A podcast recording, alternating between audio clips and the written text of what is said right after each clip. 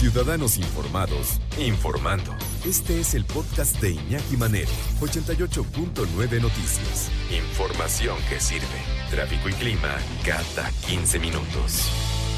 Oigan, ¿qué ha pasado con el tema este de los microsismos en Ciudad de México? Y es que dice la Universidad Nacional Autónoma de México, confirma que hay una grieta tectónica, o sea, una grieta entre placas, entre una placa y otra, Plateros Mixcuac. Es más de un kilómetro, dicen, dice, dice la Universidad Nacional Autónoma de México, de preocupación científica u ocupación científica en plena Ciudad de México. Vamos, esto no quiere decir que se vaya a abrir la placa y se vaya a tragar la ciudad y estos eventos catastróficos, no, tranquilos, no pasa nada.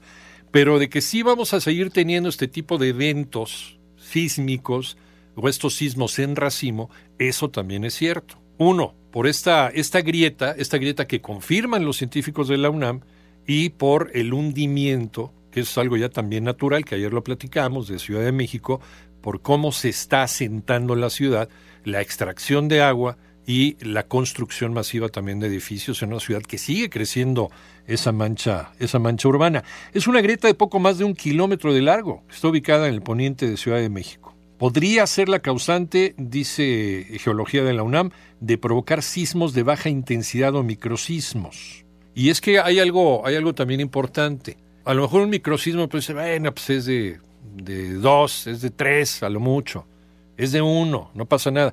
Pero cuando vienen en racimo y cuando son frecuentes, a las construcciones que no están bien estables o que ya les ha pegado sismos anteriores, pues puede acabar de darles un coletazo y podemos tener problemas. Ya lo habíamos platicado el otro día. El asunto es que, pues confirmó la UNAM, les decía yo, y esto no es para espantarse, ni salir corriendo, ni vender tu casa, no. No. Confirma la UNAM esta grieta tectónica Plateros Mixcuac. No es que se vaya a hundir ni que vaya a pasar nada. Pero sí la ciudad sí tiende a hundirse. No se va a hundir en un evento cataclísmico, tampoco se preocupen por eso. Pero sí es de preocupación por algunos edificios que están tocados hay que revisarlos, a ver qué, este, a ver qué fallas tienen por ahí y que se arregle o, este, o que se tire, ¿no?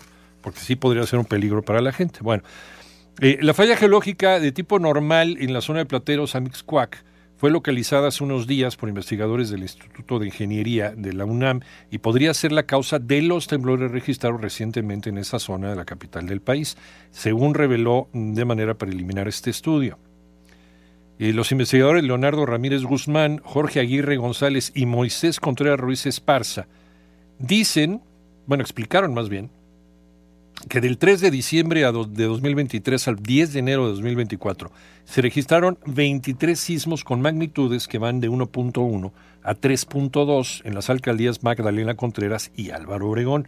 Saludos a los amigos de estas dos alcaldías, que de repente sí, cuando cuando hay uno de estos, este, una de esta serie de sismos en racimo, la mayoría de los que se pronuncian en las redes sociales son, vienen de estas alcaldías, que lo sintieron horrible, el jalón. Bueno, profundidades menores a 1.4 kilómetros. Y dicen que la falla comienza aproximadamente hacia el poniente de anillo periférico, pasa por Avenida Revolución, hasta unos 300 metros hacia el este, según lo que se observa en la superficie, que es solo la expresión visible del fallamiento, dicen los geólogos, por lo que mediante diversos instrumentos se revisa todo el lugar y de momento también se indaga su profundidad. Respecto a qué causa estos sismos, creen que la reactivación de esta falla, a la que propusieron llamar plateros Mixcuac, se debe a la acumulación de tensión en la región y posiblemente también, lo que platicábamos hace un momento, al hundimiento del Valle de México y a la recarga del acuífero en la Sierra de las Cruces que alimenta la zona metropolitana. Al estarse hundiendo la ciudad por la construcción y por la falta de agua en la Ciudad de México, al estar eh, pues sacando el agua de los mantos acuíferos que todavía existen en Ciudad de México cada vez es menos, pues entonces tiende a hundirse por el peso la ciudad. Y esto pues también provoca estos asentamientos, eh, resiente la falla y es lo que provoca en esta zona estos sismos en racimo. Dada la importancia, dicen los geólogos, de estos sismos, sus posibles daños, la Coordinación de Ingeniería Sismológica y la Unidad de Instrumentación Sísmica eh, instalaron 15 estaciones de registro con sensores que revisan la velocidad y la aceleración. Dicen que la red, eh, la red grabó de manera continua desde la tercera semana de diciembre de 2023 hasta inicios de febrero de 2024, lo que permitió, dicen los geólogos, precisar los epicentros de los sismos reportados por el Servicio Sismológico Nacional y verificar esta distribución. Y continúan los sismólogos y los geólogos. Esto posibilitó encontrar una grieta de poco más de un kilómetro de longitud que cruza ininterrumpidamente la zona de Mixcoac, lo cual se ha confirmado con deformaciones permanentes en el suelo que requiere un análisis más profundo. ¿no? Pues hay que seguir haciendo estudios. En resumen, pero eh, pues también, también se recomienda, desde luego, si vas a construir o si se está construyendo en esta zona de esta falla, que es el epicentro de estos microsismos, pues tienes que mejorar también la calidad de la tecnología antisísmica que estás utilizando para hacer este tipo de construcciones. Si vas a hacer un elevado, si vas a hacer un puente, si vas a hacer un túnel, si vas a construir un edificio, si vas a hacer una casa, pues tienes que reforzar y tienes que utilizar otro tipo de materiales y de construcción, que de hecho, de hecho hay una ley ya en Ciudad de México desde 1985 que ha ido aumentando, que se ha ido perfeccionando precisamente por el tema de los sismos. Ahora, el que se utilice o no se utilice por corrupción, eso ya es otra. Fíjense nada más en la Torre Latinoamericana. La, Torre Latinoamericana desde 1956 está feliz y relinchando. Y ha sobrevivido a los peores sismos en la historia reciente de la Ciudad de México, desde el 57 pasando por 85, 2017, todos, y ahí sigue tan campante. ¿Por qué? Porque tiene una tecnología que le permite el soportar esto.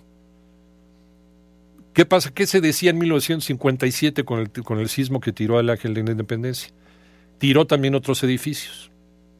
Después de hacer el peritaje de esos edificios, y sucedió lo mismo en el 85 cuando se revisó la ley de construcción en Ciudad de México, la mayoría de los edificios que se cayeron fue por utilizar materiales de segunda y por tranzas y por corrupción. Entonces, aguas, cómo construimos y ya también con esta información precisa y preciosa que nos da Geología de la Universidad Nacional Autónoma de México, dónde está esta falla, que puede ser el epicentro, además por el hundimiento de eh, lo que está sucediendo en la ciudad y por eso estamos percibiendo con esta reactivación estos sismos en racimo.